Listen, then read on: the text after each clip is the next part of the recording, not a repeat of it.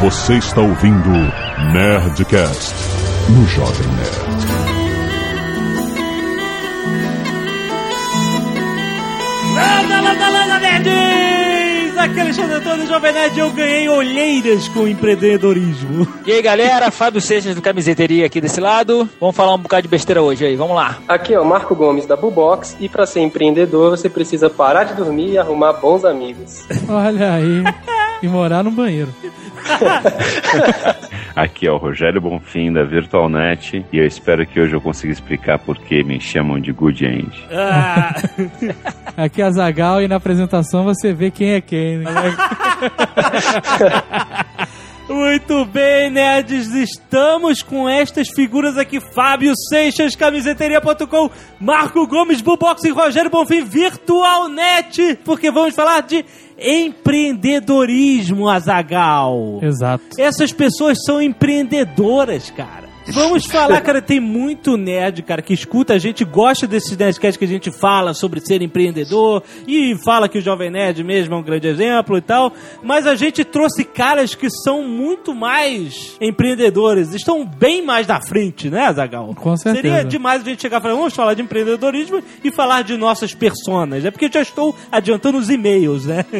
vamos conversar com essas pessoas maravilhosas, super solícitas que estão aqui conosco depois do e-mail. E ricas. E ricas. Bom, é os outros dois aí. O nego ficou impressionado com, com o valor do, do Batalha Apocalipse. Vamos falar do faturamento aí da galera.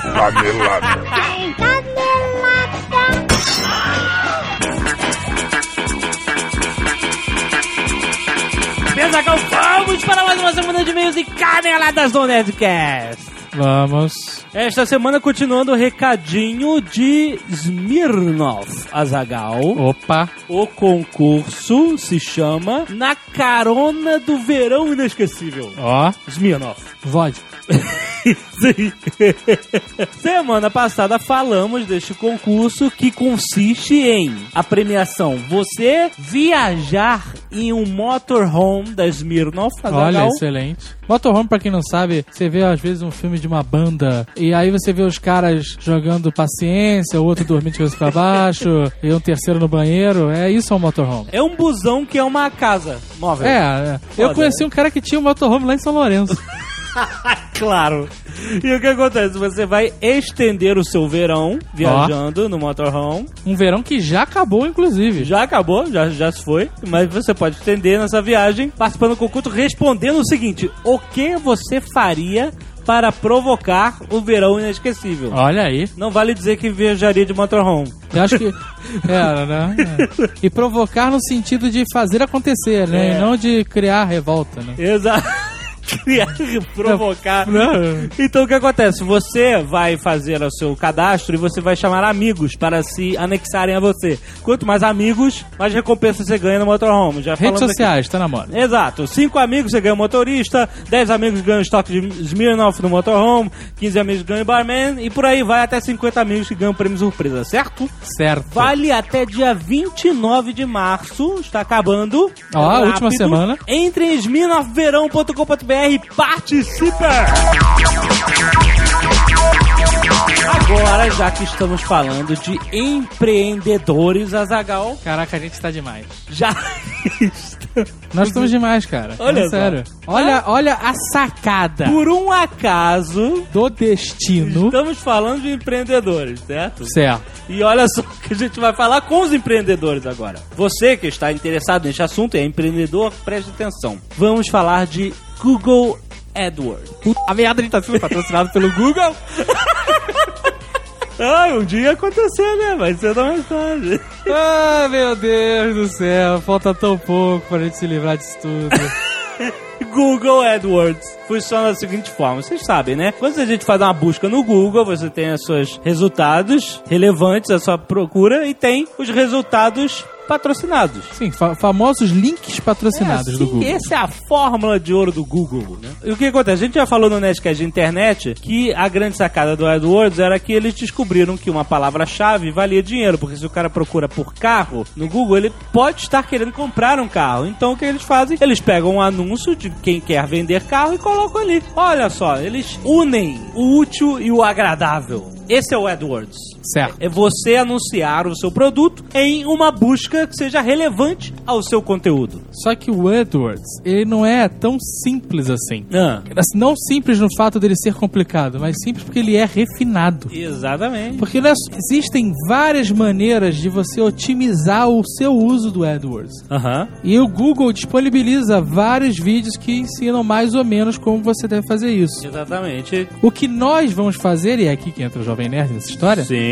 é escolher 10 empreendedores sim. Não precisa ser uma empresa CNPJ, pode ser um empreendedor. Você pode estar começando o seu negócio. Isso, tendo um Ainda- CPF Exato. e tendo um site, tá valendo. Exato. Pode ser é, o site da, da lavanderia do seu tio, Exato. da floricultura da sua tia. Não importa o tamanho do negócio, ficou até That What She Said. Não importa o tamanho da sua empresa É, pode ser média, grande, pequena, micro. e nem o ramo de atividade. Exato. Po- Assim, né? Não, se for uma prostituta, não vai rolar. Pela política do Google, mas. Fora isso, na maioria dos casos vai rolar. Aí o que, que o Jovem Nerd tem a ver com isso? A gente conversou com o Google, Olha só. que é uma ele- grande criatura com uma cabeça imensa. O Google. o Google, sim. Ele tinha uma gravata colorida e tal. E aí a gente falou, olha, nós temos o público certo pra essa parada do AdWords, porque a nossa galera se interessa foda. Todos os programas sobre empreendedorismo que a gente fez. O nego adorou. E muitas pessoas, a gente recebeu muito feedback, blá blá blá blá blá blá blá, blá não sei. Exato. E aí o Google falou, beleza. É. Então a gente propôs o seguinte: vocês empreendedores vão se inscrever através de um formulário curtíssimo. Isso, tem um link aí no post. Nós escolheremos 10 empreendedores Exato. e vamos dar para esses empreendedores uma campanha otimizada por um especialista em AdWords. Olha só, muito bom. Ou seja, o cara vai pegar o seu produto ou o seu serviço, Certo. seja um site que vende, sei lá, verduras, ou um cara que presta manutenção em computadores, por exemplo. Exato. Tanto faz. Ou faz anéis de lanterna verde. Exatamente, exatamente. O- é, exatamente. Bom exemplo. esse.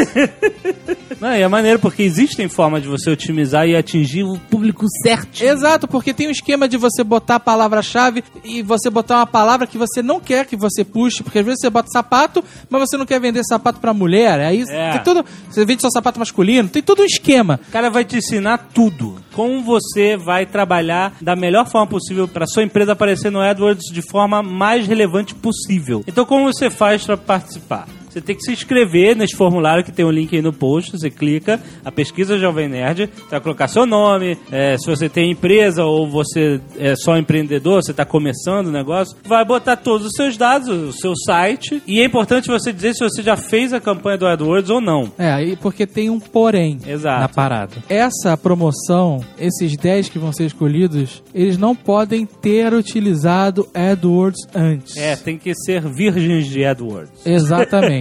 Nós temos que conhecer este novo mundo do AdWords. Exato, essa é a única condição. Então, se você já usou o AdWords, você vai aproveitar as aulas e não vai poder concorrer. Se você nunca utilizou, aí você tá dentro. Exato. Além disso, se você nunca utilizou o AdWords, você precisa ter um site. É, porque senão o AdWords vai mandar pra onde? né? Exatamente.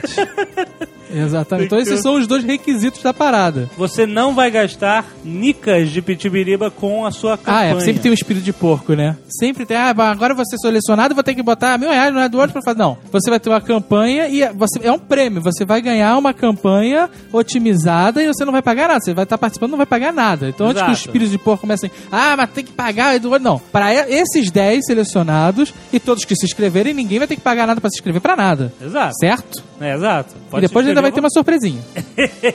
Pode se inscrever à vontade. Então vai lá, clique aí no post, se inscreve. Pode ser pessoa física ou jurídica. É, não se preocupe. CPF ou CNPJ. Exato. E aí nós vamos conversando pelo Nerdcast, né? As pessoas vão ficar informadas no Jovem Nerd sobre o que está acontecendo. Isso, Jovem Nerd, Google, olha que bonito.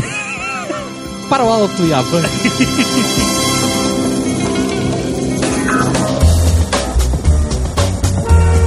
Último recadinho, Nick Ellis, The Bobs, Ah, está com tudo. está com tudo e não está prosa, rapaz. Nick Ellis tá matando pau e mostrando a cobra. If you know what I mean. O que que acontece? Nós, que somos amigos do Nick Ellis, resolvemos apoiá-lo no The Pops. Exato. Muito justo, afinal ele é nosso amigo. Ele está concorrendo como o melhor web blog em português. E ele é um nerdcaster, então ele faz Exato. parte do nosso time. Exato. Ele Tá ganhar é como se nós ganhássemos. Exato. E aí o segundo colocado, o site que eu não citarei, Aham. ficou Chateado. chateado. Porque o Nick Ellis foi catapultado por uma catapulta nerd. e aí o cara começou a fazer aquelas velhas piadinhas, sabe? Aham. De que nerd não faz sexo, o time de quem fode vai votar nele, quem não fode vai votar nele. Aquele negócio de sempre, aquele estereótipo muito criativo. Ah, papo Muito- de loser. É, exato. Então, o que, que a gente vai ensinar pra esse malandro que fica falando que nerd não faz sexo? Ah, E agora é a convocação pros nerds. Aham. Porque você, nerd, quer dar uma lição nesse malandrilso, vai mostrar que nerd não faz sexo, mas vai fuder esse cara. Porque nós vamos aniquilar o site. A gente, olha só, o Nick Ellis não vai só ganhar, vai ser uma vergonha pros outros colocados. Vai ser uma diferença nem absurda, vai ser uma diferença que o cara, o alemão, vai olhar e vai falar: caralho, que diferença escrota. Exato. Como pode isso? Votos válidos, hein? Sem macetinho. Sem macetinho, Porque o nerd, nerd- pau. Porque já nerd falou, nerd power. pode votar um milhão de vezes, já tem É. milhões de meios. Vai ser roots a parada, a moda antiga. É. Aniquilação dos inimigos. Agora é pessoal. Agora é pessoal, agora é nerd power. Nerd é para Nick Ellis vencer. Vota. Muitos e-mails sobre semana passada Nerdcast de Revolução Russa. Soube que tem gente tentando subornar os Slave Roboto para que os e-mails deles sejam escolhidos. Olha aí, cara, é sempre assim. É? Vem a, a hierarquia, vem a corrupção, cara. Exatamente. Ah, e tem um ou outro e-mail aqui que eu acho que ele foi subornado mesmo. Caraca, se leva robota, vamos fazer uma auditoria em você, cara. Rafael Silva, 29 anos, analista de sistemas, Curitiba, Paraná. No último Nerdcast, o Azagal e o Tucano levantaram a possibilidade do Jovem Nerd ser um ditador, Ah, citando o Jovem Nerd Alpha. ai meu Deus. Imaginem agora a minha surpresa, diz ele, ao ouvir novamente o Nerdcast 118, onde no final da leitura de e-mails o Jovem Nerd se autoproclama ditador nerd. Olha aí, Hã? Hã? O quê? esse é um plano de longa data e o final está próximo. Hã? O quê? Tá ótimo. Eric Sith Lord Klink, professor de história, 33 anos. Estou escrevendo um artigo sobre gladiadores para o meu humilde blog de história. Enquanto pesquisava sobre o tema, descobri o percursor de uma das falas características de Azagal, o senhor da Oceania. Suetônio, escritor romano, relata que em Naumáquia, ou Naumaquia, representação de uma batalha naval realizada no lago Furcinus, os combatentes disseram a famosa frase Ave Imperator Morituri te salutant que traduzido na nossa língua mãe portuguesa fica salve imperador, os que vão morrer te saúdo. Tem isso no gladiador, né? Certo. Eis que o imperador Cláudio respondeu em latim ot non, que significa ou não. Caraca, excelente.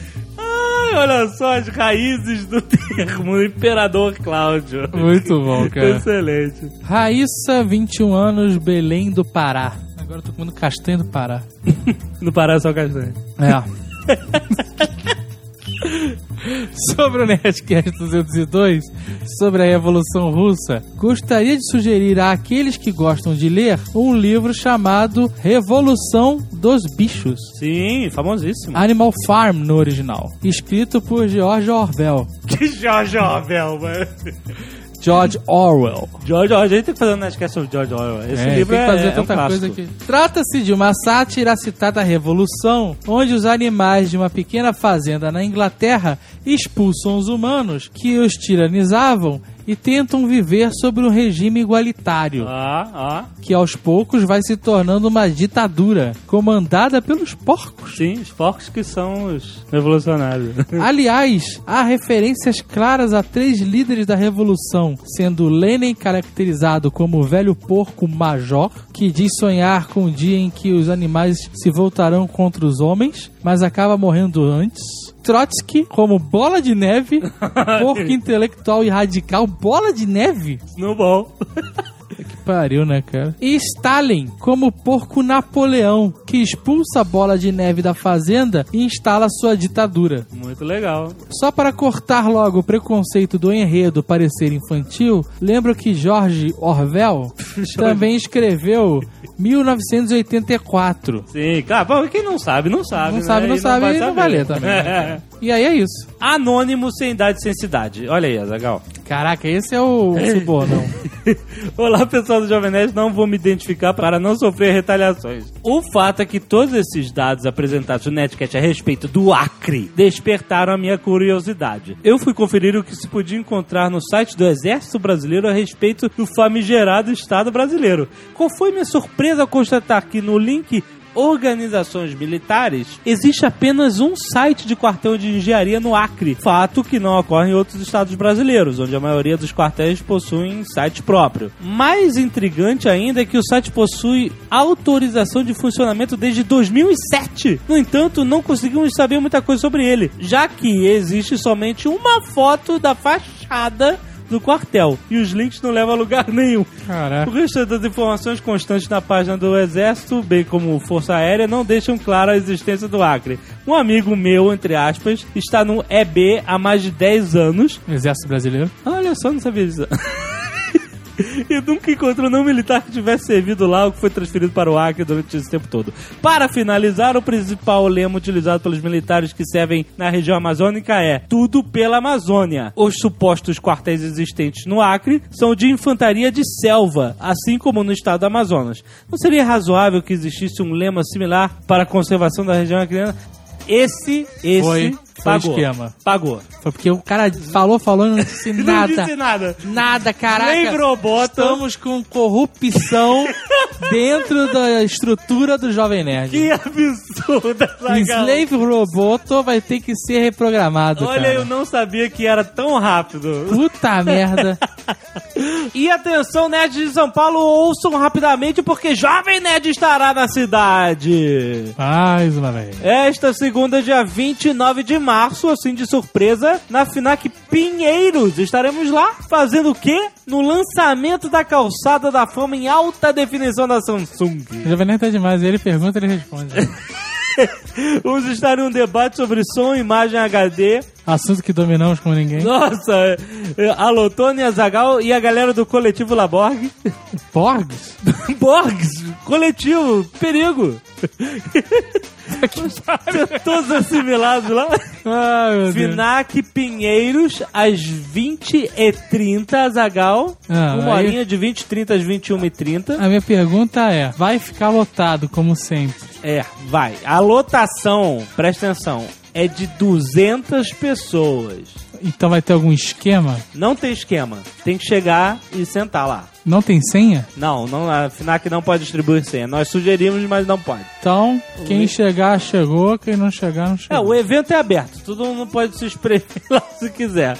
Mas, bom, quem quiser bater um papo com o Jovem Nerd... Mas eu quero deixar bem claro o seguinte: Ah, não é um evento do Jovem Nerd. não, da Samsung. Nós fomos convidados, Exato. vamos estar lá fazendo parte desse bate-papo. Sim, Mas se tiver gente saindo pelo ladrão, não é culpa nossa. não é culpa nossa. Só deixar claro. A gente avisou, 200 pessoas. Normalmente a pessoa sabe que a culpa não é nossa, mas é bom ressaltar isso. A gente avisou que vai lotar, que era bom dar senha e tarará. A pessoa, não, não tem problema. Então, É porque é um evento aberto, então todos podem chegar. então tá avisado. É isso. Vai anotar aí. Avisados, 8h30 nesta segunda, dia 29 de março, na Finac Pinheiro, certo? Certo, não vá.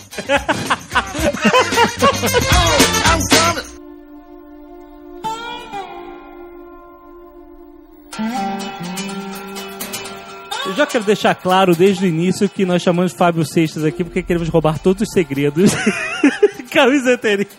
Fala sério, eu, eu, eu sou um, um- um consultor já permanente do Nerd, do, do- da Nerd, do Jovem Nerd, Nerd Store, pô. Fala É sério. verdade. Isso é verdade. cara. É, é verdade, cara. Dei todas aí. Vocês estão fazendo sucesso por minha causa. Vocês estão brincando. Vocês têm, um- vocês têm um mérito bacanérrimo aí com, com o Nerdcast. Eu tenho com, com a Nerd Story, com o Jovem Nerd. Acho muito legal. Vocês podiam contar como é que, como é que vocês começaram essa bagaça, hein? Ai, ai, até parece. Caraca, o cara tomou conta Do da parada em um segundo de programa, cara. Vamos conversar aqui sobre como essas pessoas criaram seus projetos e se tornaram donos de seus narizes. Porque é isso que todo mundo quer. As pessoas acham que quem tem grana, ou quem tem uma empresa, ou quem tem uma ideia, deu sorte e já tem isso desde sempre. Pois é. Ninguém sabe que existe sempre um caminho a ser trilhado e tal. E todos aqui passaram por esse caminho. Ninguém começou, acordou de manhã e falou: Ih, caraca, eu tenho uma loja, eu tenho uma agência, eu tenho Bubox, sei lá o que seja, Bubox. Web Network.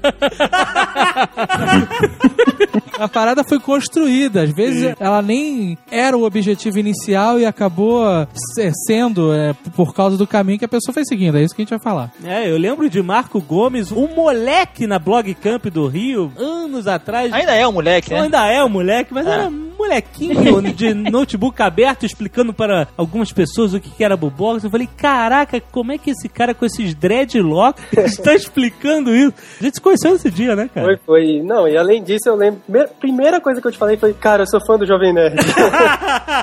foi demais, foi demais. Eu fiquei muito honrado aquele dia de, de conhecer vocês. Não, vocês dois lá. porra. Fiquei maluco. E hoje, cara, tá aí. O cara tá saindo no mundo SA e o cacete. O cara né? tem até um terno já, um paletó. Não, o terno ainda não tem, mas saí também hoje junto do Fábio Seixas ao lado da Ana Hickman na VIP. Olha que beleza. Olha só. Quando vocês falam ao lado da Ana Hickman, dá a impressão que vocês estavam carinho no gente, ensaio dela. Ela tava fazendo carinho assim, entendeu? Vocês estão dizendo que estavam a página ao lado, é isso? Não, umas 20 páginas de distância, mas tudo bem. Mas com a revista fechada é bem pertinho, né, cara? Demais. O mais perto que eu vou estar dela na minha vida inteira, provavelmente. Já que é pra falar de empreendedorismo, vou, vou contar uma, uma- o background, né? Eu, eu tô na minha quarta empresa. Quebrei três empresas antes de conseguir acertar no camiseteria. Olha só. A minha história é o seguinte: comecei a trabalhar no mercado, em, em estagiário, em, em emprego e tudo mais. Sempre tive a vontade de querer empreender, de fazer alguma coisa, de construir um negócio. E aí, o que, que eu fazia? Começava a montar alguma coisa de noite em casa. Algumas vezes esse negócio deslanchou e eu larguei meu emprego e fui pro negócio. Desses três negócios que eu tive antes do camiseteria, isso aconteceu em dois deles e não deram certo. Até, até começaram a operar e tudo mais, mas não deram certo e eu voltei voltava pro mercado pra, pra enfim, tinha que pagar as contas, né? Aham. Isso não é frustrante porque a parada começa a dar certo e tu larga o emprego, foca completamente né, na empresa que você tá desenvolvendo e aí a parada depois de um tempo não funciona. Não, um balde de água fria foda. É foda porque você, ainda mais no começo, quando o cara que tem uma, uma, uma vontade muito grande de empreender, ele vê aquilo meio que como um sonho. Você fechar uma empresa que você construiu do zero, porque não deu certo, cara, é foda. É Exato. difícil pra caramba. Mas, sei lá, depois de um tempo, você olha pra trás e fala assim, porra, valeu a pena pra caramba. Por mais que tenha dado errado, foi 10, entendeu? A experiência que você tem montando e fechando uma empresa, você não tem nenhuma faculdade MBA, nada. Você consegue só, só na prática mesmo, só metendo a cara e, e- e fazendo. E aí você acabou todas essas vezes tendo que voltar pro mercado de trabalho comum. Fui, voltei pro mercado, sempre trabalhando em, em empresas de internet ou de tecnologia. Foi em, do, finalzinho de 2004, comecinho de 2005. O, o Rodrigo Davi, que é meu sócio no Camiseteria, que é designer, Aham. ele conheceu um, um modelo de negócio semelhante ao Camiseteria é, americano, que era um concurso também de estampa, é, né, ainda existe, Aham. que é o Threadless, que é um concurso de estampas também, permanente. E a gente viu nisso aí uma oportunidade legal de, de montar um modelo de negócio similar aqui no Brasil, trazer o modelo de negócio pro Brasil. E aí a gente passou oito meses, tipo, trabalhando todo dia de noite, ralando pra caralho, oito meses direto, dormindo, sei lá, três, quatro horas por noite, só descansando um pouquinho mais no final de semana. A gente conseguiu fazer o site, botamos no ar e estamos aí até hoje. Porra, olha aí. Síntese, Excelente. poder da síntese. Não?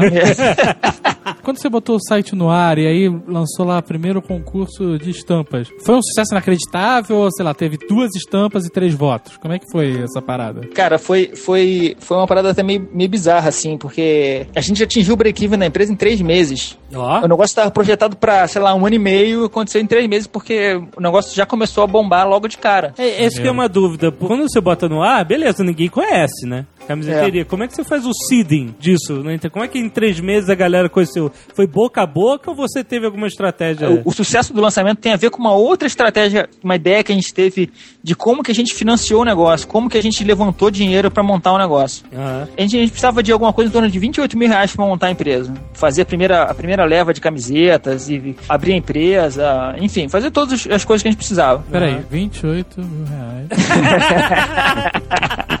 Cara, e a gente não tinha, tipo. A gente tinha, a gente coçou o bolso e sacou 7 mil reais. Era quanto a gente tinha de economia pra botar no negócio. Aham. Aí eu falei, pô, como é que eu arrumo 21 mil, mil reais pra montar o negócio? Aí, eu, pô, a gente podia ir no banco, pegar um empréstimo, que é uma droga, né? Tipo, você já começa meio, É foda. meio amarrado. Já começa com mais um sócio, sem ser o governo, já tem mais um. Exatamente, cara. E, e aí um dia a gente teve uma ideia meio louca. E a gente falou assim: ah, vamos fazer esse negócio, botar esse negócio pra frente. O que, que a gente fez? A gente criou. Isso era uns 4 ou 5 meses antes da empresa, do site existir, tá no ar. A gente começou a vender pros nossos amigos um negócio que a gente chamava de Clube VIP. Era um CD, que dentro desse CD tinha um código. E aí, quando o site fosse lançado, a pessoa ia poder comprar oito camisetas ao preço de- quatro. Olha que filha da puta. Clube Entendeu? VIP Nerd, calma aí. Clube VIP parece site de. de... De putaria, foi o que eu pensei. Eu falei, caralho, Total. são as fotos das camisas com as mulheres seminuas, né, cara? Exatamente. Olha. E aí, cara, Caraca, camiseteria molhada, muito bom.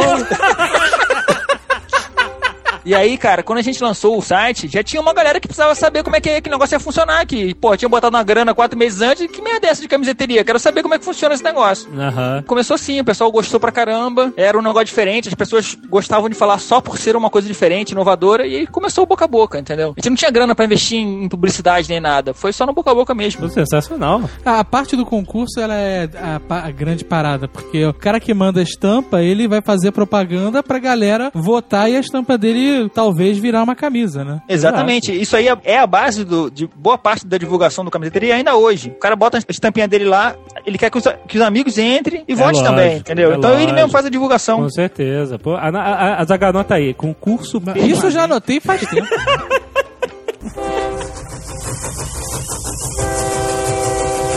Marco Gomes. Tu era de Brasília, vivia fazendo parkour, aí um dia resolveu. Querem que eu conte também a minha história aí, resumida? Sem Síntese? contar. Vamos era lá. dreadlock, e aí? Dreadlock, é. Então, eu sou programador desde muito moleque, assim, quer dizer, olha só de onde vem a história. Meus tios traziam muamba do Paraguai pra Brasília, e começaram com um brinquedo. Lá no, no, no final dos anos 80, né? 88, 89, eu sou de 86, então eu era muito criança. E aí eles, o brinquedo era muito grande, eles começaram a cair na alfândega, né? O Polícia Federal pegar. E eles começaram a trazer peça de computador, porque era muito menor. E eles Aham. traziam as peças de computadores desmontadas, montavam na casa da minha avó, aí eu ficava lá em volta, tipo, tinha 8 anos, 9 anos, eu ficava em volta sempre olhando, moleque enchendo o saco, tomando cascuda, aquela coisa. Montavam os computadores de madrugada pra vender de dia. Eles constantemente dormiam, né? Porque tava lá 3 horas da manhã, tinha trabalhado o dia inteiro, não conseguia terminar de montar o computador. E aí, um dia eles acordaram e eu tinha terminado de montar o computador pra eles, sacou? Olha aqui, é, do, Doutor Doug Hauser. Eles Parece tema de deixaram, filme da deixaram Disney, o isso, Windows né, lá cara? pelas metade não instalado e quando eles acordaram o Windows estava todo instalado, perfeito, rodando. Caraca, pequeno gênio, cara. Isso eu tinha 10 anos, 11 anos. Pô, eu não instalo Windows até hoje. Pô, eu não instalo mais também não, hein, galera, por favor, isso é o meu trabalho hoje. Enfim, disso eu fui brincando com o computador ali, moleque e tal, eles me deram... Mas peraí, não, não. peça. Tu ganhou alguma coisa por ter instalado o Windows? Eles começaram a me pagar 10 reais por dia. Porra! Isso eu tinha 11 anos. E aí... Porra, pro moleque de 11 anos, 10 reais por dia é uma grana forte, cara. Forte. Mas pois é, isso é bem o início, assim, na verdade, só pra dizer que eu sempre estive envolvido com isso desde muito moleque. Mas aí eles começaram, me deram peças de computador muito velhas, assim, tipo, na época já tinha Pentium 200, Pentium 233 e eles me deram umas peças que eu consegui montar um 486, sem mouse e com monitor preto e branco. Isso eu tinha 11 anos. E aí eu montei esse computador, descobri a programação, porque eles não eram programadores, na verdade eles só montavam, instalavam as coisas e vendiam. Mas eu descobri a programação por causa da internet, fui lendo e tal. Com isso eu aprendi inglês também, por causa da internet. Olha, cara, que Doug Hauser. Puta merda, cara. Tô muito impressionado com isso, cara. Ah, que- Tem muita gente aí. Na cabeça não, não é pequena à toa, né, cara? Pois é, e aí comecei com 12 anos, eu comecei a fazer os sites locais de padaria, de fábrica de, de garrafa PET que tinha lá, de é, loja de, de ferragens que vendia martelo, prega, essas coisas. Eu fiz vários sites. Fez site de político, não? Morando em Brasília? Cara, É, as pessoas pô. acham, mas os políticos já vão pra Brasília eleitos, né?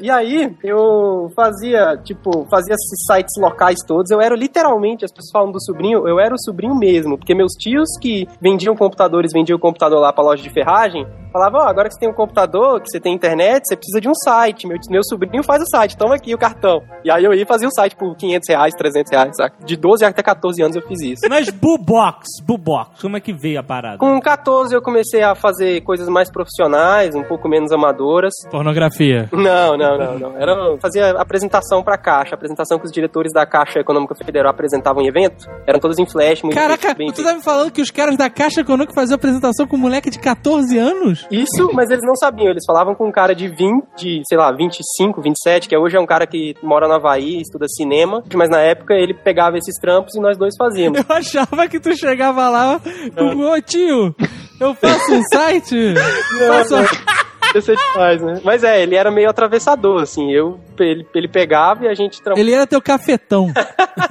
tipo isso, tipo isso. E aí, beleza. Com 17 eu entrei na UNB, que é a Universidade Federal de lá. Com isso eu consegui um estágio na maior agência de publicidade do Brasil, no escritório de Brasília, dessa maior agência. Foi o que basicamente assim mudou minha vida, porque eu saí de fazer site, de programar pro mundo da publicidade. E é aí que entra a Bubox. Eu conheci bastante sobre publicidade, fiz muito contato na área com publicitários, né, criativos e tal. Eu nessa época fazia computação na NB, programador. Nessa época eu também já estava vendo as mídias sociais, que eram os blogs. Eu já era blogueiro há muito tempo, já li lá o blog do Cris Dias, já li o Jovem Nerd, que na época não tinha podcast ainda. Eu acompanhei lá aquele ato do Jovem Nerd. No... Ó, esse cara é Roots. É, roots total, cara. Eu lembro. E a sacada, e nisso eu já tava vendo que, pô, tem um monte de conteúdo sendo criado nos blogs, nas mídias sociais, nos Orkuts, nos Flickrs. São um monte de conteúdo e esse conteúdo pode ser usado como vetor de publicidade, pode ser usado para anunciar produtos, pode ser usado para passar mensagem de marca. Por que, que a gente está criando conteúdo novo, interessante, ao invés de usar esse conteúdo já tem aí de monte, na época já tinham 70 milhões de blogs no mundo, e tudo isso não estava sendo explorado. E aí tem a historinha da Gisele Bündchen, que é uma história real, assim, no meio de 2006, eu tava navegando na internet, vi a Gisele Bündchen pelas ruas de Nova York na foto de um paparazzo, essas fotos é, que o cara que tirou na rua. Ela tava com um tênis All-Star, uma bolsa da Louis Vuitton, um celular gradiente na orelha e um Blackberry na mão. Você viu isso num blog? Isso num blog desses de fofoca, das, que Aham. fotografava a Gisele Bündchen em Nova York, no cabeleireiro, sei lá. Ali em volta tinha anúncio de hospedagem de site, tinha anúncio de antivírus, mas não tinha o anúncio da BlackBerry, do All-Star, não tinha o anúncio da Louis Vuitton. Eu pensei, cara, Aham. olha essa foto aqui, vendendo All-Star, tipo, é agora é a hora da Converse, né, que é quem faz All-Star nos Estados Unidos, tá aqui falando, olha, Gisele Bündchen usa All-Star, cara, você devia usar também. E aí Aham. vendeu All-Star ali na hora. E aí, conversando com os amigos, mandei essa ideia por e-mail, esse e-mail tá num quadro aqui na parede da Bubox, da sala de reunião. Escrevi um e-mail uma hora da manhã, mandei para quatro, cinco amigos que eram amigos da publicitários que trabalhavam comigo, mandei para eles de madrugada, falando, pô, a gente podia usar esse conteúdo que está sendo publicado na internet para passar mensagem de marca. Olha essa imagem aqui, tem um All-Star, e a gente podia vender All-Star. Clicou na foto, aparece o All-Star, a pessoa compra o All-Star na hora. Isso foi a faísca da Bubox e foi o que surgiu lá há três anos atrás. E aí foi isso, assim, fiz o protótipo de madrugada com três amigos, pedi ajuda para amigo designer para fazer o logomarca. Por isso que eu falei, arrume bons amigos e pare de dormir. Botamos no ar em dezembro de 2006. Como que as pessoas ficaram sabendo que a Bubox existia? Em fevereiro de 2007, entrei no TechCrunch, o maior blog de tecnologia e startups do mundo. Entrei lá, tinha um formulário que você preenchia com a sua empresa. Eu preenchi lá os dados de um negócio que nem era empresa, que era, na verdade, o projeto da Bubox, uma ideia de usar o conteúdo dos blogs para anunciar produtos. Michael Arrington, que é o editor do TechCrunch, gostou muito, fez um post super positivo, tá no ar até hoje o post, quem quiser ver, TechCrunch, procura por Bubox lá. E aí o Michael Arrington gostou muito, disse que não sabia como ia ser usado e tal, o que, que os editores iam achar, mas que era super interessante, muito legal e deu uma aprovação de two thumbs up, que é tipo dois joinha, né? E foi a primeira empresa brasileira, a primeira iniciativa brasileira aparecendo no TechCrunch, então foi muito legal. Com isso veio mídia, veio investidor, veio um monte de gente falar com a gente e aí, Veio investidor, Ó, veio um cara falou assim, toma dinheiro. cara, veio. Claro que veio. Olha! O que, que a gente tá fazendo errado, cara?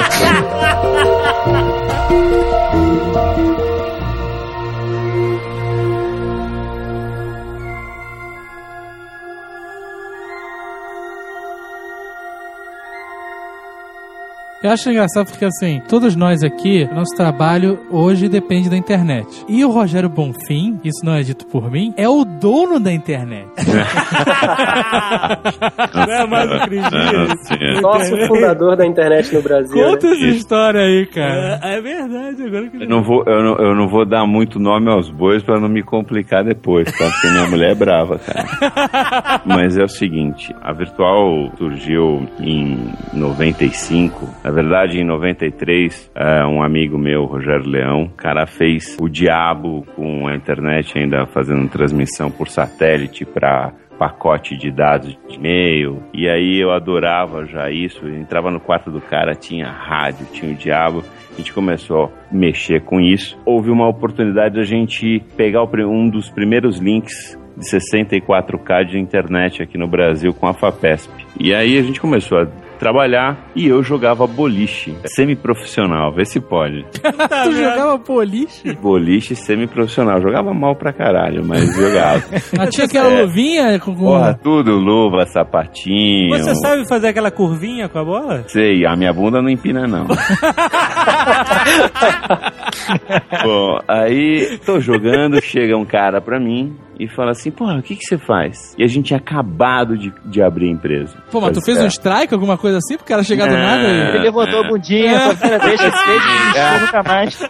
Porra, nem fala, se eu te falar que depois que é uma pessoa, você vai ficar, você vai me sacanear demais.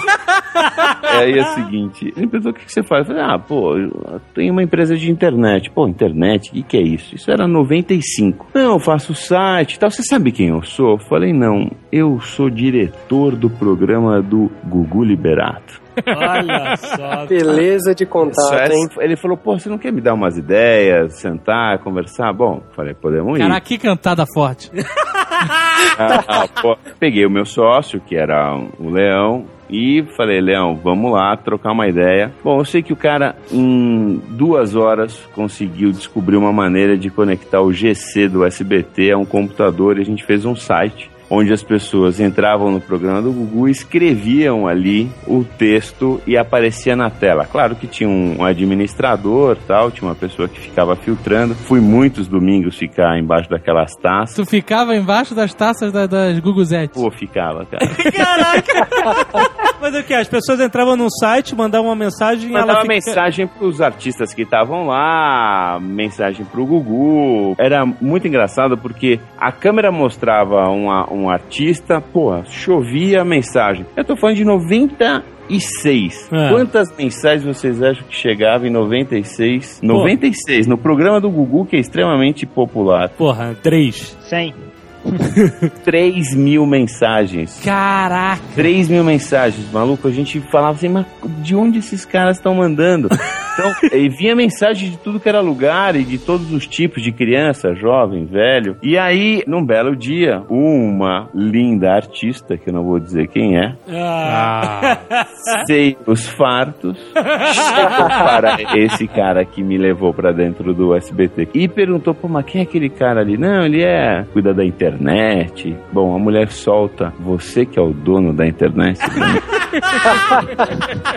Que beleza. é, mas eu depois esse, esse dono da internet piorou, cara. Aí eu caí de nível. Por quê? Pô, porque, porque quando você começa, você não pode escolher muito o que você vai fazer. Num belo dia, eu estou lá trabalhando, buscando fazer o melhor de mim para fazer a empresa crescer e me apresentam o dono do Bahamas, cara.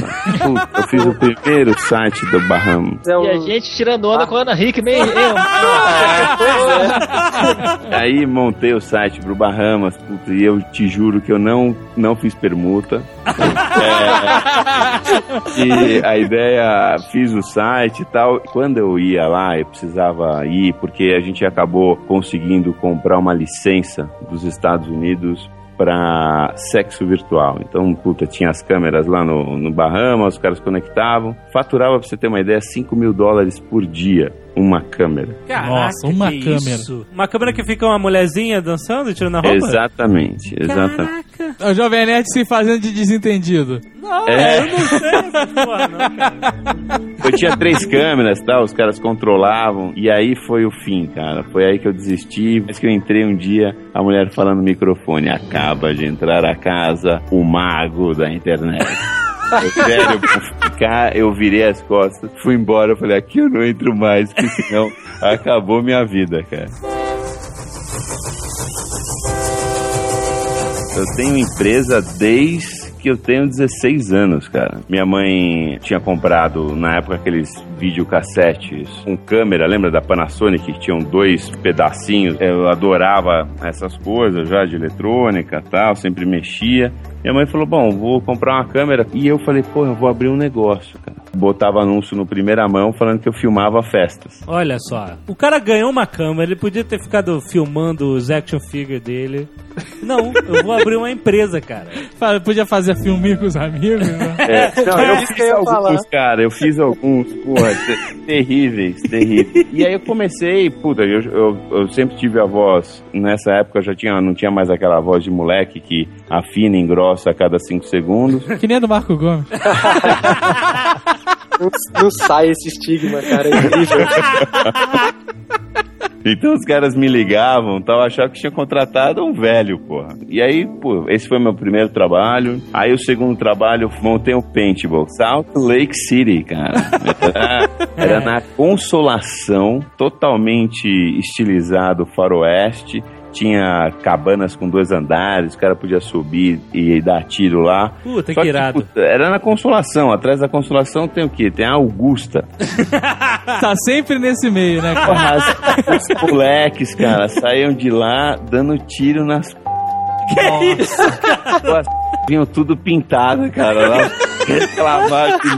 É, o negócio foi bom, mas era uma coisa de época. Ganhei um pouco de dinheiro, mas perdi também. Depois o lugar era muito grande, a gente manteve como estacionamento. Fui ser estagiário, etc. Abri a virtual em 95. De 95 a, a 98, nós tínhamos metade provedor de acesso e metade produtora web. Aí ah, nós recebemos uma oferta muito boa do, na época, o ZAS, que hoje é o Terra, para os usuários. Ah, Pessoa física, a gente vendeu todos os usuários, nós tínhamos na época cerca de 15 mil usuários. Ah, isso teve uma época que foi um. Né? comprava, né? É, Era uma, coisa louca. tomada, né? Acabaram todos os pequenos provedores. Das foi, Mas na foi época eu lembro que muitos eram absorvidos. Eu não lembro nem qual era o meu provisor na época e eu lembro que eu virei Zaz. Eu vendi os usuários pessoa física e tal.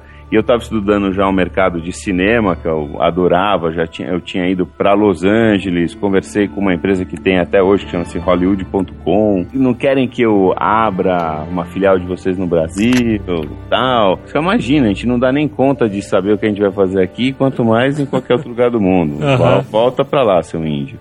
E aí, voltei pra cá, aprendi algumas coisas com o que ele falou. Eu falei, não, eu vou me focar. E me foquei, tava na época. Estava começando a, privatizações das rodovias aqui em São Paulo. A primeira a ser privatizada foi a Ecovias. E aí a gente começou a fazer o licenciamento de conteúdo de, de estradas no Brasil todo, aqui no estado de São Paulo principalmente. Mas aí, o conteúdo era o quê? O trânsito tá bom, tá ruim, é isso? as câmeras, a gente botava todas as câmeras das rodovias. Aí até 2000, quando a bolha, 2000, 2001, quando a bolha estourou, ainda os portais estavam comprando. Por quê? Eu descobri, e isso foi sem querer, eu acho que quando você se foca, enfia a cabeça realmente dentro do negócio, como é o caso aí da do Bullbox e da camiseteria, você aprende muito. E aí você descobre fórmulas de sucesso. E uma da que a gente descobriu junto com os portais é que nessa época, não sei se vocês se lembram, mas se distribuía muito disquete e depois CD. Puta, é foi a grande praga do Desde CD. a- É, exatamente. E aí o que acontece? Esses caras precisam de, precisavam de lugar com fluxo de gente. O que, que a gente fez dentro da negociação que a gente tinha com essas estradas? Distribuía os CDs nos Você pedágios. viu como você tem que estar atento?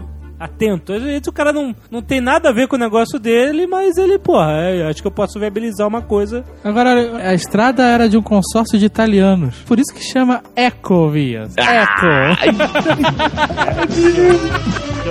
merda, eu tava demorando.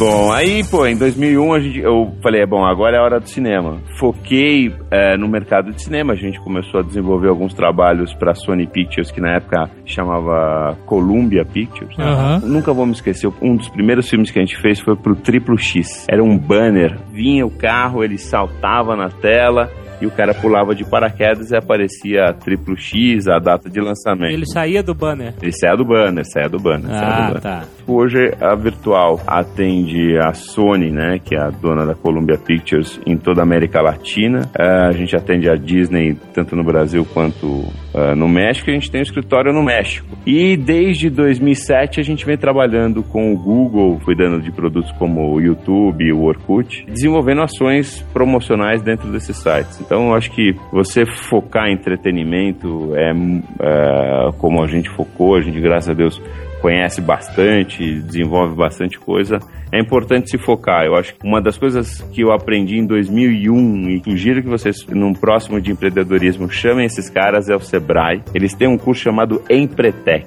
Eu, fiz a Empretec. Porra, eu recomendo pra qualquer pessoa, desde o pipoqueiro ao mega empresário. Curso sensacional. Você vai aprender 10 características empresariais que você precisa ter para o teu negócio ter sucesso. Fiz esse curso e é divisor de águas, cara. É, é- é impressionante esse, esse- esse negócio. É um negócio da ONU, é subsidiado, é subsidiado pela ONU. Quem é no, no Brasil, quem faz é o Sebrae. E é fantástico. Realmente é muito bom. E eu não conheço nenhum desgraçado que tenha feito o curso e ele não pagou o curso com o que o curso ensinou em uma semana. Puta merda, olha aí. Anota É. aí. Como é que é? Pera aí. Empretec. Empretec. Puta, sensacional. É a dica do Nerdcast. Tu fez a Empretec, Marco Gomes? Não.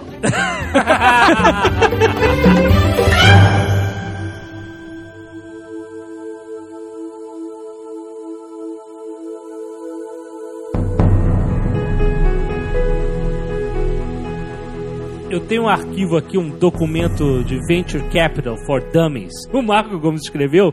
E tem o quote de Fábio Seixas. É. Quote inteligente. Sobre ideias, né? Papel aceita qualquer coisa. É verdade. Se tu sempre escrever no papel, Sim, tá valendo, né? Inclusive o papel higiênico. Botar essa ideia pra funcionar é outra coisa. Eu nunca fiz uma projeção de negócio que eu tivesse acertado. Nunca. Eu nunca vi nenhuma. Eu não faço ideia do que é isso. Não, isso, isso funcionava pros americanos, pros, pros brazuca aqui não funciona não, cara. Qualquer tipo de projeção, na verdade, numérica que você esteja fazendo é um chute, né? E aí você pode dar esse chute baseado em um monte de coisa que você pode pegar no mercado, em experiências anteriores. E quanto mais parâmetros você tiver para basear esse seu chute, melhor. Mas certeza você não vai ter, porque se você tivesse, você ia ter a ciência de fazer negócios gigantes e ninguém tem isso ainda. É claro, com certeza. Uma imagem que eu tenho do, do mundo dos negócios é um trem que não para nunca. E não para em nenhuma estação. Você quiser ficar parado esperando o trem, você não vai pegar o trem. Você tem que correr. Tem que correr muito pra pegar o trem. Porque ele tá andando, tá? Toda. E Então, pra correr muito, você tem que treinar. Você tem que. É, é isso que eu falei. O, o Fábio Seixas, ele, ele correu, pegou o trem e caiu três vezes, né? E aí, cada vez ele aprendeu, né? A correr melhor, a pular melhor no trem, etc. É, posto dessa forma, você ainda pode levar um soco da cara e te jogarem pra fora que tem. Pode, pode. É. É chicotada, é chicotada. É, e, ou você pode arrumar uns amigos que já estão no trem e agarrar neles. que Foi o que eu fiz, né? Todas as analogias funcionam com trem. Não, porque, é, beleza, você corre e aí consegue segurar na porta do trem, e aí o negócio dá certo e você entra no trem. Vamos usar o exemplo do Fábio Seixas. É. Tentou segurar no trem três vezes, algumas vezes subiu, outras vezes não, caiu, e agora ele tá dentro do vagão.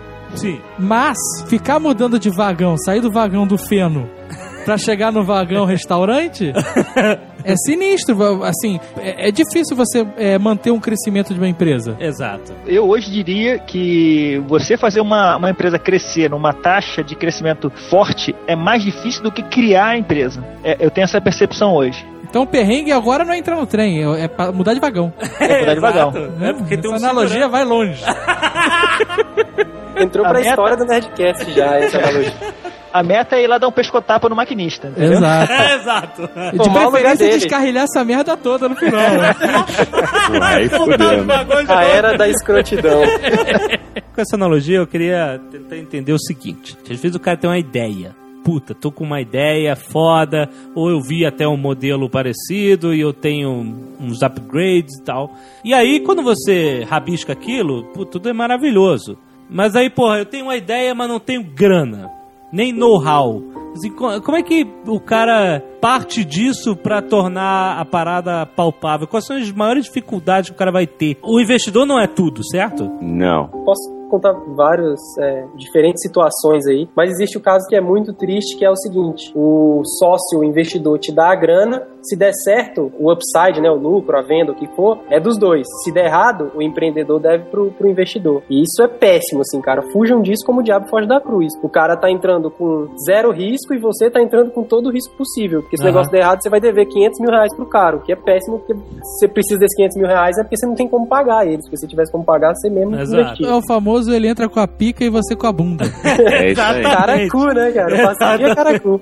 É isso aí. Mas o que fazer então? Como foi o caso da Bubox específico, Fábio, você pode falar aí de bootstrapping, que foi o caso dele, vai ser, é muito interessante também. Mas o caso da Bubox foi o seguinte: pega a sua, sua ideia, seu protótipo, o que for, e coloca na rua e ganha pelo menos um real por mês com ele. Porque se você ganha pelo menos um real por mês com ele, é sinal de que tem alguém disposto a pagar e que se você investir um capital bem, bem investido nele, você consegue fazer esse um real escalar. Você está querendo dizer o seguinte: eu faço uma miniatura do meu negócio, um pequeno um microcosmo dele, mas para mostrar pro cara, olha aqui, tem gente pagando por isso, tem gente comprando, tem gente se utilizando do meu negócio. Vamos dar como exemplo a Nerd Store. Vai que tem alguém ou- ouvindo, investidor. Um negócio.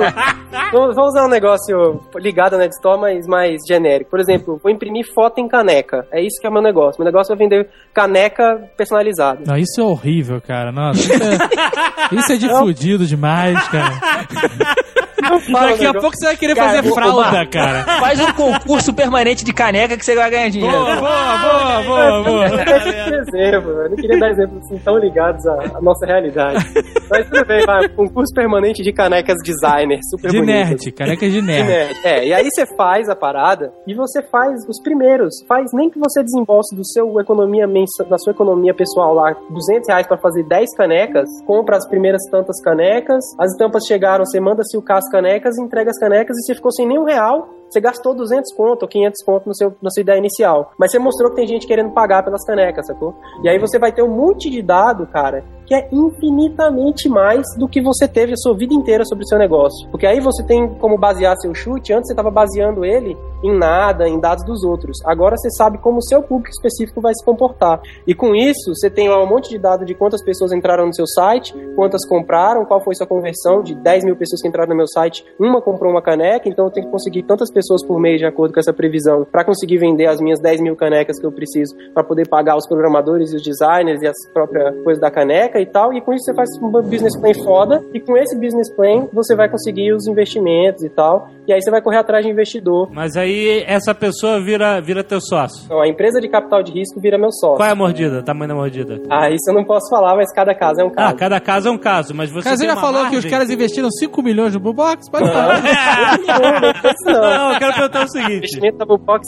anunciado foram 300 mil dólares, o primeiro investimento. Sério? 300 mil dólares. Da. Bubox? Sim. Ô, ô Zagal, o que que tá E eu acontecendo tinha um aqui? protótipo no ar, e foi- isso foi em fevereiro, isso foi em julho de 2007, tá? Eu tinha um que protótipo tá, ar. a gente tá Parabéns. Brincando de fazer podcast, tá de sacanagem, não é possível, cara. Então eu fazer calma. um- deixa Você um- tem uma ideia. E aí você gasta 200 reais pra fazer 10 canecas. Por exemplo. Você mostra pras pessoas, olha, gente, eu sei vender caneca. E o cara, puta, toma aí 300 conto. Não, calma aí. Não, não, é- não é bem isso que ele tá você querendo vai- dizer. A questão é o seguinte: o investidor, ele tem lá 300 mil dólares pra botar numa empresa que ele acredita que vai dar certo. Ele vai botar aquele 300 mil dólares na empresa que ele acha que tem menos risco. Sim. Então, ele pode botar no fulaninho que tem um plano de negócio que diz que vender caneca é legal e vai vender pra caramba, ou ele pode botar os mesmos 300 mil dólares num outro cara que, além de dizer que tem um plano lá bonitinho que vende caneca, ele, além disso, ele botou um negócio na rua, fez um protótipo e provou que aquilo que ele escreveu faz algum sentido. O investidor, ele pensa, bom, eu vou botar nesse cara aqui porque ele, ele me traz um risco menor desses 300 mil dólares que eu vou investir. Se você conseguir mostrar pro seu pro, pro investidor que aquele negócio que você está propondo tem um risco menor, você tem mais chance de conseguir investimento. Então, mas eu quero botar isso é, no mundo real, assim. Por exemplo, nós estamos falando aqui de teoria. Você está me dizendo o seguinte: existem empresas que gerenciam investimentos para grandes investidores, certo? Isso, isso. Tá, beleza. Existe uma gama dessas empresas. Você, que tem uma ideia e você tem algo na mão que você acha que pode ser um grande negócio. Em que momento você pode fazer um PowerPoint e bater na porta desta empresa que gerencia investimentos? Poder, você pode a qualquer momento. Tem gente que vai só com PowerPoint e mais nada. Mas Aham. isso não é o legal. Aham. O mais legal é você fazer isso depois que você vendeu pelo menos uma vez o seu serviço ou produto. Na literatura de empreendedorismo norte-americano, é muito comum dizerem que o melhor jeito de conseguir investimento é não ir atrás dele. Uma das coisas importantes, eu acho que é muito legal fazer isso que eles estão sugerindo de montar o seu primeiro demo do negócio e colocar rodando, porque você vai conseguir provar primeiro para você mesmo se você estava certo. Enquanto É você super importante. É, enquanto você ficar no sonho, ah, eu tenho uma ideia e o cara tá sonhando com aquilo, pô, aquilo não se transforma em realidade. Então, se o cara acreditar de verdade que aquilo vai acontecer e, e na hora que ele coloca funcionando acontece, aí é lindo, maravilhoso. Aí você consegue o investimento e aí bate lá na conta da empresa 600 mil reais.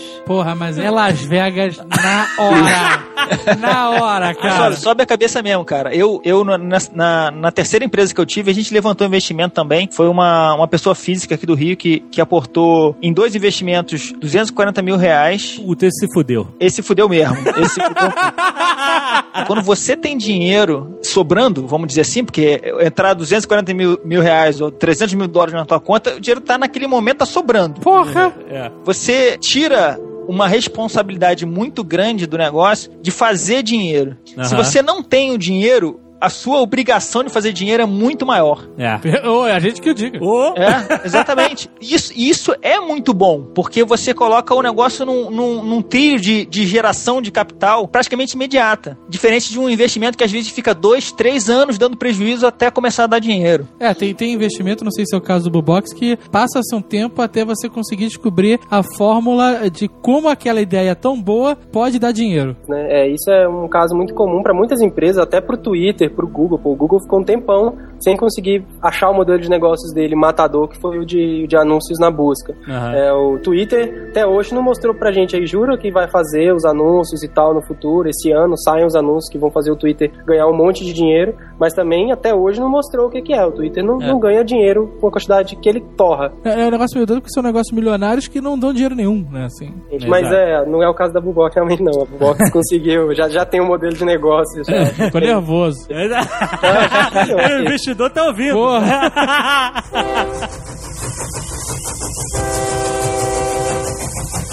O que, que é bootstrap? É, é- é- é você, em poucas palavras, é você se virar para fazer o seu negócio começar. Nessa história. Exatamente. O que vocês fizeram é um bootstrap do negócio. É o cara que não tem dinheiro, pega um, um- um dinheiro no cartão de crédito, pega uma graninha ali com a, com a tia. Com a tia, cartão de crédito, o cara vai se fuder. Com a tia. É, vai com a tia, vai É com a pior tia. do que vai e vai no banco. Vai pegar o cartão, olha o Fábio Seixas querendo fuder o cara. Eu sabia, cara. Vontade.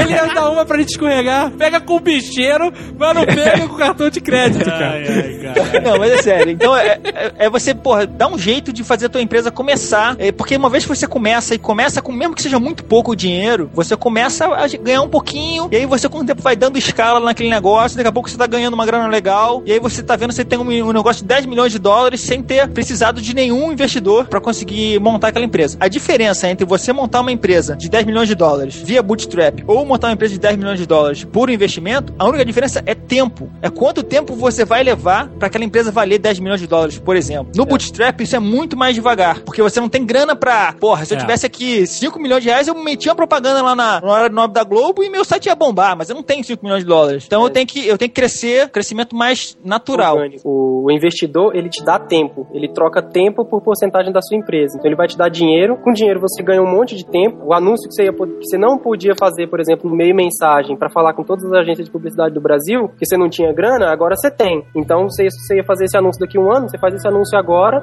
você ganhou um ano do, do seu É, negócio. mas você tem a responsabilidade de fazer com que o negócio funcione antes de acabar esse dinheiro, né? Porque se acabar e o negócio estiver funcionando, Exatamente. fudeu. Exatamente. Capital de risco tem esse lance da- de você ter responsabilidade com o dinheiro. O investidor vai tomar todo o cuidado do mundo para você não comprar TV de LCD de 50 polegadas para pôr na sede da sua empresa e um, um Xbox 360 na primeira semana de empresa. Pô, nada eu fui comprar um adesivo pra botar na parede, 40 reais, já foi um estresse do caralho.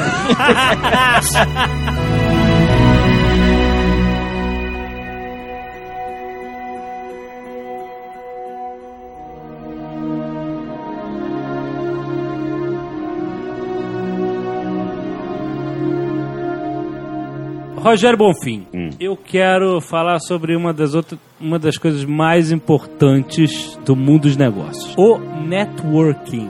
Ele é fundamental para você conseguir dar alguns bons passos, mas você também tem que saber com quem você está andando. Também tem o networking que você cai na mão de um sujeito que se diz ser investidor e o cara arranca teus olhos no momento que o negócio tiver sucesso, quando não tiver, você deve a sua alma para ele. Porque, por exemplo, o seu, o seu negócio hoje é, são clientes. né? Você tem contas Isso. de distribuidores de filmes, certo? Certo. Então são distribuidores, é isso? São, são, são distribuidoras, são estúdios, né? É. São, é, hoje eu atendo não só distribuidora, mas eu também ah, atendo as redes de cinema, então atendo a UCI, o Cinemark, a gente já fez bastante negócio com o pessoal do Severino Ribeiro, Kinoplex. Então esse network é importantíssimo para você poder desenvolver esse trabalho. Porque antes você não trabalhava com isso. Você tinha provedor de internet, você fazia sites e tal. E aí eu chegou um dia que você agora eu tô produzindo e fazendo publicidade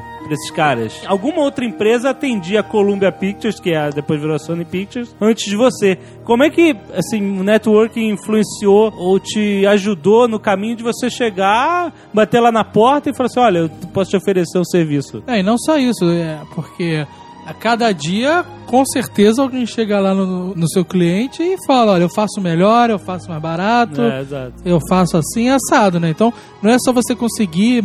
Network não serve só pra você chegar lá, mas ele, ele com certeza serve pra você manter a parada também. É, mas hoje em dia eu acho que o network nesse, nesse momento que você tá tem uma coisa que é a confiança. Você depois de um certo tempo que você trabalha para uma empresa ou para várias marcas, a pessoa sabe o que ela pode contar com a sua empresa. E é, no mundo que a gente vive, que é o mundo da internet, é, onde nós diariamente acontece alguma coisa nova, seja agora o, o Foursquare, o Datou o programa. é, o- Datou o programa agora.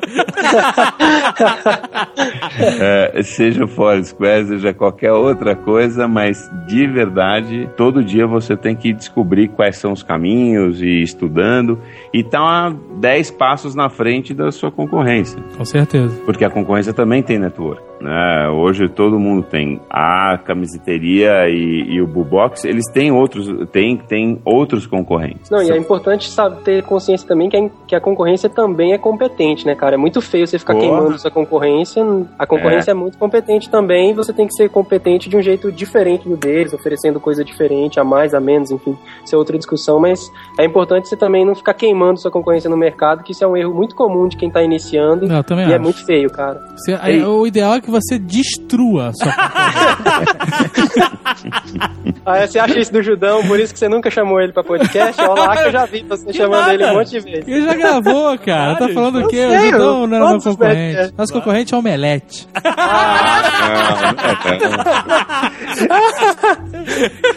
Uma coisa que eu acho que é, é importante pra caramba é você não querer brigar por preço, porque se você entrar numa disputa só de preço e você não souber o que você tá fazendo, é, você já perdeu. Puta, cara, isso eu conheci da forma mais patética possível. Não foi no Jovem Nerd. Foi quando eu trabalhava no motel. Onde ficava o motel, tinham cinco motéis, um do lado do outro. Aham. E aí em- teve um período que se entrou numa guerra de preço inacreditável. Começou com oferecendo aquela merda, aquele almoço executivo, que não, cara, se você vai ao motel, não vai pelo almoço executivo, meu irmão. Não vai, cara. Aquilo é uma sobra do cacete, cara.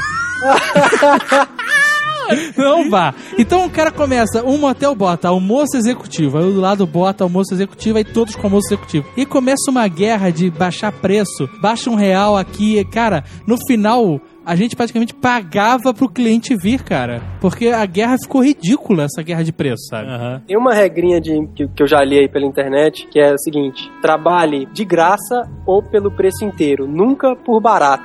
E em inglês fica muito mais legal, mas a ideia é essa, sacou? O serviço de todo mundo acabou ficando uma merda, né? Na guerra de preço, né? Sim, porra. Já não era grandes coisas com a guerra de preço, então. Calcule o almoço executivo na guerra de preço no final. Era ovo com arroz, cara. Gelatina de sobremesa. Porra, cara. Mas a pergunta é: as pessoas realmente pediam o almoço executivo? Porra, cara. Você não sabe onde era o motel, cara. É, Eu mas tem pedia o mas- almoço executivo e levava o prato pra casa, cara. Pô, mas eu sempre achei que isso era uma mega desculpa, pô. O quê? Pô, vamos comer, vamos comer um almoço executivo e tal. E aí ó, tem mulher que deve cair nessa. Aí o cara entra no motel e come ela. Puta que pariu. Você sabe que nos motéis, a hora de pico, né? Ou pica. Eu levantei pra você cortar, eu levantei. Foi de propósito. Eu sabia, eu sabia.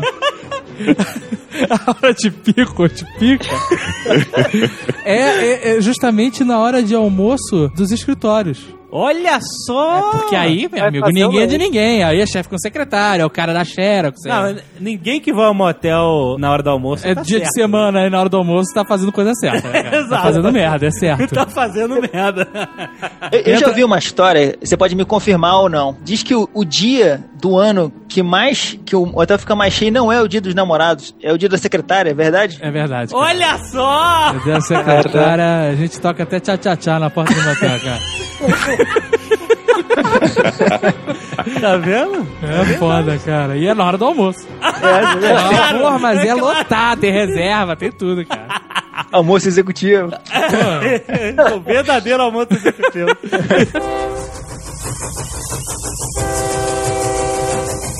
Aí eu quero saber o seguinte, cara. Como é que começa o networking? Porque vamos dizer que o moleque, que nem o Marco Gomes, não conhece ninguém, tá com uma ideia, tá com uma parada maneira, mas como é que ele vai conhecer pessoas? É fazendo curso, é na faculdade, é indo a lugares? É porque a pessoa tem que, tem que ir a lugares onde vai encontrar gente que, que seja do mercado dele. O né? Bonfim já deu a dica: boliche e Bahamas. Não tem erro, cara. Muito É, é jogar as bolas pra todos os lados, cara. Cara, olha só, a gente, a gente vive na época da internet, cara, que é meio mais fácil pra fazer networking. É verdade. Pois é, cara. É tem verdade. uma, uma história interessante que surgiu disso. Quando eu cheguei em São Paulo, quando eu vim conversar com os investidores em março de 2007, coloquei no meu site, ah, tô em São Paulo, vamos nos encontrar na Finac Pinheiros pra trocar uma ideia. Quem lia meu blog foi lá e foram lá cinco pessoas, incríveis, incríveis cinco pessoas, Aham. pra, Todos pra os cinco, né? Todos os cinco Todos os leitores. pois é. E aí essas pessoas foram, são super meus amigos até hoje. E nisso, nesse, nesse encontro ali de cinco pessoas que eu tinha vindo conversar com investidores, é, surgiu um evento que depois ficou foi, foi recorrente, chamava Nerds on Beer, chama Nerds on Beer, e foi esse negócio, assim, de conhecer gente, foi muito potencializado com, com o crescimento do Twitter no Brasil, a gente marcava pelo Twitter, hoje tem Nob em tal bar, e aí apareciam lá 50, 100, 200 pessoas, Nerds on Beer saiu em um monte de, de mídias, saiu no, no jornal, saiu no rádio, saiu na TV, no Fantástico, olha isso, Ah. saiu no, em, num programa inteiro do programa Tribus com a Daniele Suzuki, é, então, foi assim, foi muita coisa de networking e era onde eu fazia networking com essa galera de internet, que é a galera que, veja bem, na época, a galera não era ninguém, era twitter e blogueiro que era estudante, era estagiário, tipo, a galera tava começando no início, assim, antes até de começar a carreira. E hoje é a galera que cuida da área de mídias sociais das agências. Aham. E, tipo, três anos depois, a galera cresceu e são esses meus amigos de Nerd Zombier. Então a galera me conhece por conta desse evento. E isso foi uma coisa que eu criei, assim, mas na verdade saiu do meu, do meu controle. Teve Nerd Zombier no Rio, no Mato Grosso, em Curitiba, Bahia, um monte de lugar, um monte de Nerd Zombier. Quem procurar na internet aí vai achar um monte de coisa. Mas é uma coisa que surgiu, assim, pra networking que era networking da galera da minha idade, que era igual a mim, que não é um é- não é o único tipo de networking que você tem que fazer, mas é um tipo que é legal. E que hoje essa galera cresceu com networking de longo prazo, né? Essa galera cresceu dentro das empresas e hoje cuida de mídias sociais. Ah, com certeza. Mas eu também em muito evento, Fábio, vocês podem falar aí, a gente se conhece de um monte de evento de ir, eu ver ele palestrando e tal, pra conhecer a galera mais velha, a galera já, que já tá no mercado há 10 anos, há 15 anos e realmente ter um, um coaching aí dessa galera, uma, um guia, né? Essa galera pra mim é são como galera que me, que me ensina muita coisa, e era principalmente em evento e reunião. A, a dica que eu dou é, é cara dura, cara. Tem que ter cara É de pau e, e vai pro evento, manda e-mail pro cara. Por quantos e-mails eu recebo de, de gente querendo montar a empresa, não tem a menor experiência e, e me manda um e-mail fazendo, tipo, dissertação de mestrado, explicando, perguntando de tudo sobre negócio. Quando eu tenho tempo eu respondo, quando eu posso eu respondo. Mas o cara mandou na cara dura, podia não ignorar o cara. Eu acho que é isso mesmo, tem que ter cara dura mesmo e ir pro evento e vir o cara lá e, pô, vem cá, vamos conversar, deixa eu me apresentar, toma aqui meu cartão e vai em frente. Com o tempo você vai conseguindo, vai conhecendo uma galera. É verdade. É, o nerd ele normalmente tem dificuldade pra se apresentar assim. Eu era muito assim, ainda sou muito difícil de falar com as pessoas. Mas, cara, você vai pegar o jeito, sacou? Com o tempo você aprende a falar com a mídia, você aprende a falar com os amigos, você aprende a se comunicar com, com gente mais velha e mais experiente com você. Eu, você você aí, nerd, que tá ouvindo e não gosta nem de conversar nem com seu irmão, cara, relaxa. Eu também sou assim, mas você vai aprender e você vai conseguir falar com as pessoas se você treinar. Cara dura, chega, fala, se você tiver meio sem jeito, não conseguir entregar seu cartão direito, tiver tremendo, não souber direito como falar, o outro cara do outro lado, se ele for gente boa e se ele for uma pessoa que, que merece sua atenção, ele vai te entender, sacou? Ele vai achar, tipo, pô, esse cara tá se esforçando e tal. Então, cara dura e manda ver, cara. Pode falar com, com quem você admira aí, com quem você acha que tem coisas pra te ensinar, porque vale a pena você investir aí um- uma energia nisso. Qualquer coisa, só dizer que o Marco Gomes que mandou. É isso aí, pode falar. Tranquilo.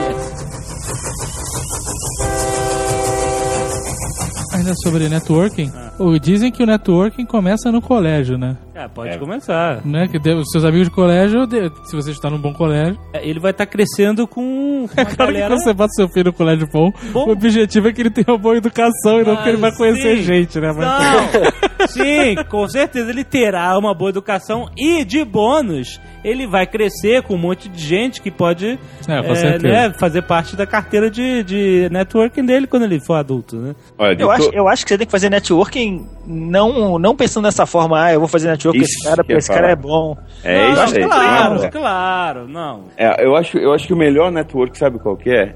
É o que o mundo conspira para que você faça. É verdade. É o, é o nosso exemplo aqui. Olha, eu conhecendo o Bonfim aqui, cara, das maiores agências mais legais agora. Tipo, na sequência, quando eu desligar o Skype, eu vou mandar um e-mail pra ele. eu com os Eu fiz a lista de hora. cliente. Eu fiz a lista já de clientes que ele tem aqui, já tô anotado aqui.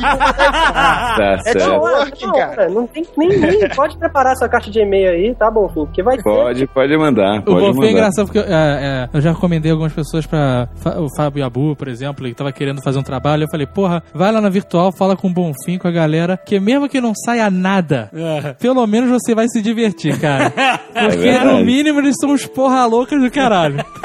É verdade. Mas olha, fa- falando na, na- nessa coisa de porra louca, cara, ó, conhecer o Jovem Nerd, conhecer o, o, o Dave, conhecer o Otone, foi pra virtual uma oportunidade tão grande que a gente foi estudar coisas que há um tempo a gente acreditava que estava dentro da gente naturalmente. Muitas coisas já não estão mais. Tem um ditado que às vezes para você dar um passo para frente você tem que dar dois para trás. Aham. Então, a real é uma só. Eu acho que o networking, ele é legal, mas ele tem que ser natural. O da escola, pô, eu tenho duas filhas pequenas. É difícil pra cacete escolher escola, cara. Aham. Então, na escola você não vai ter network. Tua filha, teus filhos, se Deus quiser, vai, vai, não vai usar droga, não vai se meter em uma porrada de merda. Aí o networking vai acontecer naturalmente, cara. Mas escola eu acho que não é a- mais o, o grande lance como era antigamente. A faculdade, no entanto, é, né? É, mas a faculdade é muito mais pelo curso, né? Às vezes você tá na sala de aula. Eu não sei porque eu não fiz, tá? Eu fiz três anos de UNB e larguei pra vir pra São Paulo, tô só perguntando. Tá bom, mas você fez três anos. Quando você tava lá dentro da sala de aula, você olhava para as pessoas em volta de você. Você conseguia imaginar aquelas pessoas bem-sucedidas ou não? Caraca, Olha ia ser só. excelente, hein? Ah, você me botou na saia justa aqui, eu não quero nem responder. Tá Já louco. respondeu. Já respondeu. A melhor resposta que você podia ter dado era eu olhava pro espelho. Ah, pô. Saí de lá, cara. Mas com essa resposta do Marco Gomes, se você estudou com ele e você hoje tá fudido, ele sabia. ele sabia que você não ia conseguir, cara.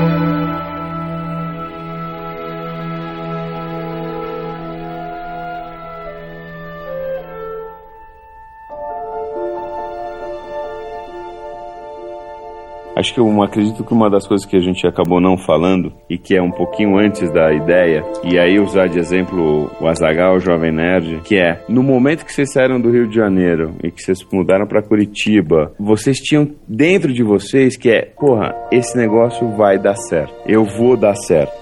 Acho que a pessoa, ela não precisa ser empreendedor para ele ser rico. Tem um monte de gente rica pra cacete e é empregado. Aham. Então, a primeira coisa é, você- eu acho que você tem que acreditar em você. E, e ninguém precisa falar pra você que você é bom pra cacete pra você ser bom pra cacete. Você tem que olhar pra você e acreditar. Esse negócio que eu falei do espelho, tava sacaneando ele, mas é verdade. A hora que você se olha no espelho e você fala assim, porra, eu vou mesmo pra frente, eu vou conseguir, seja com seu negócio próprio ou trabalhando numa empresa, você tem que acreditar em você. E acho que aí você vai longe. E eu, o que a gente, acho que o que é mais falta a gente tem hoje no Brasil não é o networking, não são as ideias, é a pessoa acreditar nela. Eu acho que quando você começa um negócio com um drive de eu vou fazer isso pra ganhar dinheiro, eu acho que já começa errado. É, eu concordo. É que nem um Eu- blogueiro que quer ser blogueiro pra ganhar dinheiro com AdSense. Pro blogger.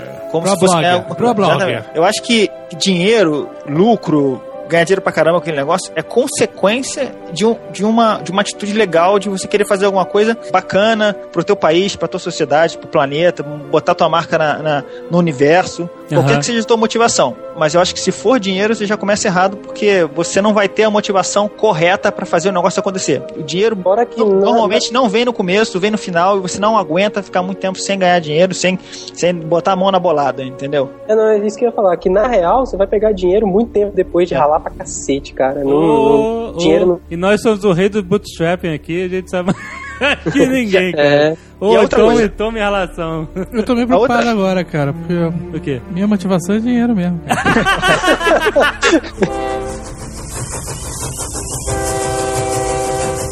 A outra, a outra coisa que eu queria complementar é o seguinte: você montar uma empresa, cara, é que nem pegar mulher na balada.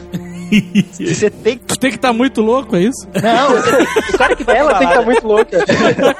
o cara que vai pra balada com convicção, Ah. ele pega qualquer mulher. Ó. O empreendedor que vai fazer um negócio, que ele tem convicção de que ele vai conseguir fazer aquele negócio acontecer, ele faz. É mais ou menos aí com a questão da confiança aí, foi falado aí. O Bonfim falou uma coisa muito interessante, muito importante, que foi a palavra é, trabalhando numa outra empresa, ou funcionário, não lembro qual foi o termo exato que ele usou, mas a palavra funcionário é muito importante, porque as pessoas esquecem que é possível você ser empreendedor numa grande empresa, cara. E é possível, e você pode fazer.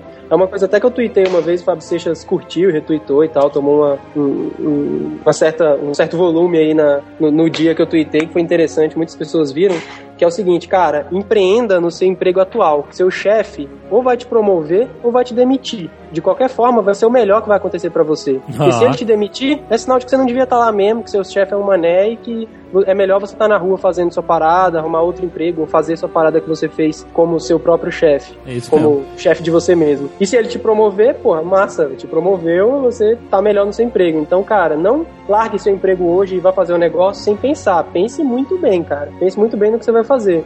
Mas a dica que eu dou é, sem pensar, amanhã comece a empreender no seu trabalho, porque isso vai ser, vai ser muito bom pra você, de uma forma ou de outra. Não, tenho. um- ah, Você sabe que você falou uma coisa que me lembrou algumas passagens muito rápidas. A minha empresa tem. A VirtualNet tem já 15 anos. Não é uma empresa que eu comecei ontem, né? Eu era tinha idade de vocês quando eu comecei e hoje eu tenho 38 anos. E eu tenho muita gente que trabalhou comigo e que tem, eu tenho um, um puto orgulho dos caras terem seus próprios negócios terem desenvolvido coisas é, muito legais, coisas dentro da internet e fora da internet, e que é uma satisfação conversar com eles. É, E não é porque não dava pra gente fazer juntos, não, porque o cara foi tocar a vida dele e era o sonho dele fazer a empresa dele sozinho, ele tinha ideias e tudo mais. É muito gratificante você olhar pro cara e o cara teve sucesso, sem dúvida nenhuma. Eu sei que as pessoas que é, te deram, deram chance tanto pro, pro Marco quanto pro Fábio no passado como funcionários, hoje, quando olham para vocês, ficam super satisfeitos de vocês terem trabalhado com eles. Então, Com certeza, com certeza. Já, inclusive, já ouvi isso demais de um cara, porque, como eu falei,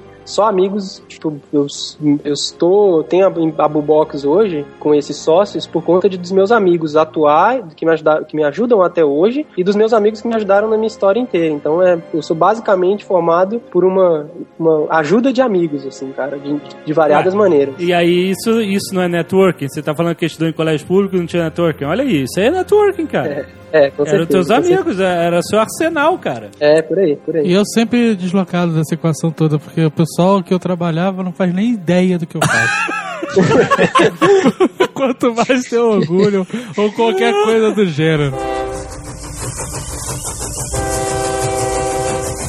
Eu tava que- querendo só voltar a um assunto lá, lá de trás, Fábio. Você falou assim, porra, o mais difícil é, é mais do que você criar a empresa, estabelecer, é você continuar crescendo, né? Quando você descobre ou vê que talvez você esteja chegando a um ponto de saturação do seu negócio, do seu público ou de vendas, entendeu? Qual é o desafio? Como é que você se prepara pra continuar? Porque é triste, você vai na rua, você vê aquela padaria e você sabe que ela tá há 20 anos com aquela mesma, com aquela mesma fachada e tal. Assim, o cara chegou até um ponto e parou, né? E nunca mais cresceu. Como é que a gente pode evitar isso?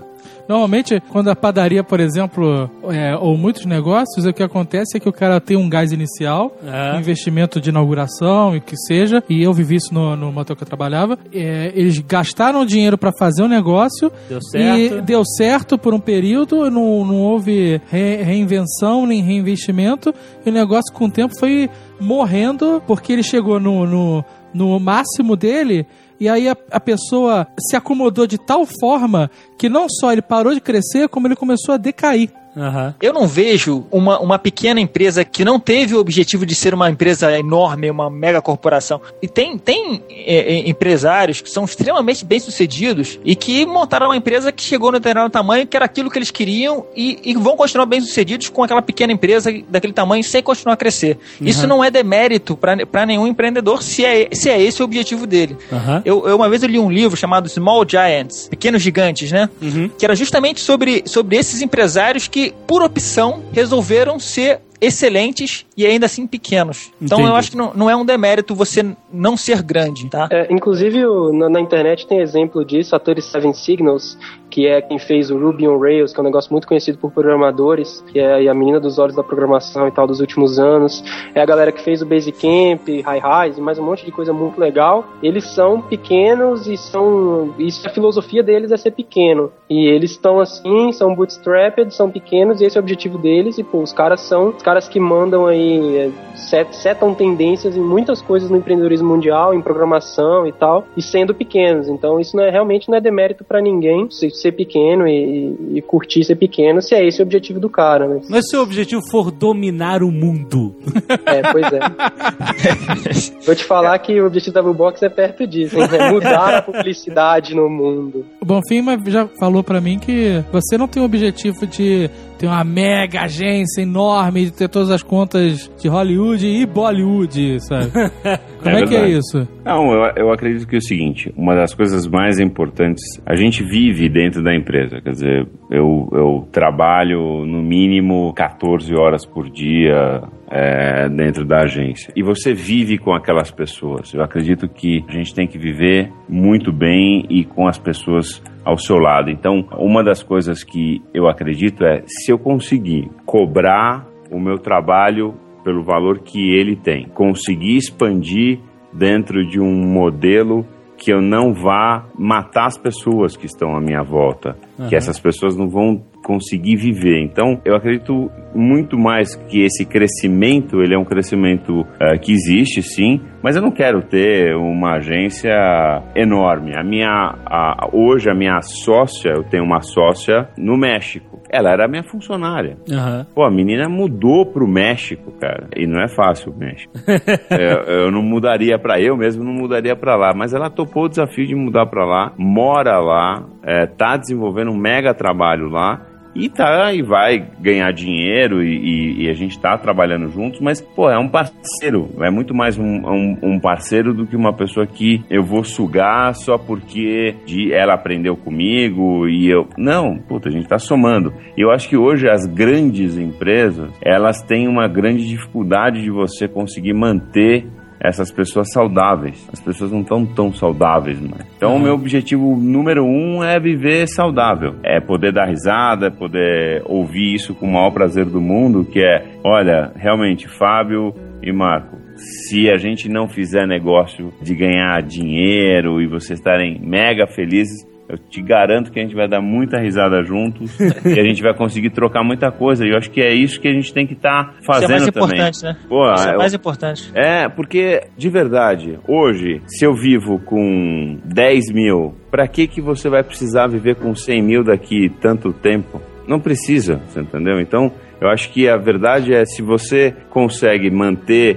a- e principalmente as pessoas que estão começando, estão se desenvolvendo, se ela tem um padrão de vida, puta meu, por pior que você possa achar que é é uma merda andar de ônibus, é foda você tá parado na ponta, na- no, no ponto de ônibus, passa um filho da puta e joga água que tá chovendo. Tá, tá legal, você quer ter teu carro, acho que você tem que ter teu carro, mas você não precisa ter um, o Porsche. Eu ainda quero ter um Porsche, tá? Mas, é, é, é, é, mas você não precisa ter o Porsche, entendeu? Você vai, é consequência você ter seu Porsche, não é o que você ah, é isso que eu quero pra minha vida, eu vou estar feliz pra cacete quando eu tiver o meu Porsche. Até lá eu, eu tô na merda. Não é, você tem que estar É. feliz todo o tempo. Exato. Você tem que meio que equacionar, fazer um seu coeficiente de felicidade, né? Se você estiver se fudendo muito pra querer chegar a um coeficiente X e você não consegue ficar satisfeito no dia a dia, é, tá sendo prejudicial, né? Você tem que encontrar aquela felicidade todo dia pra que isso te ajude a crescer sem te, sem te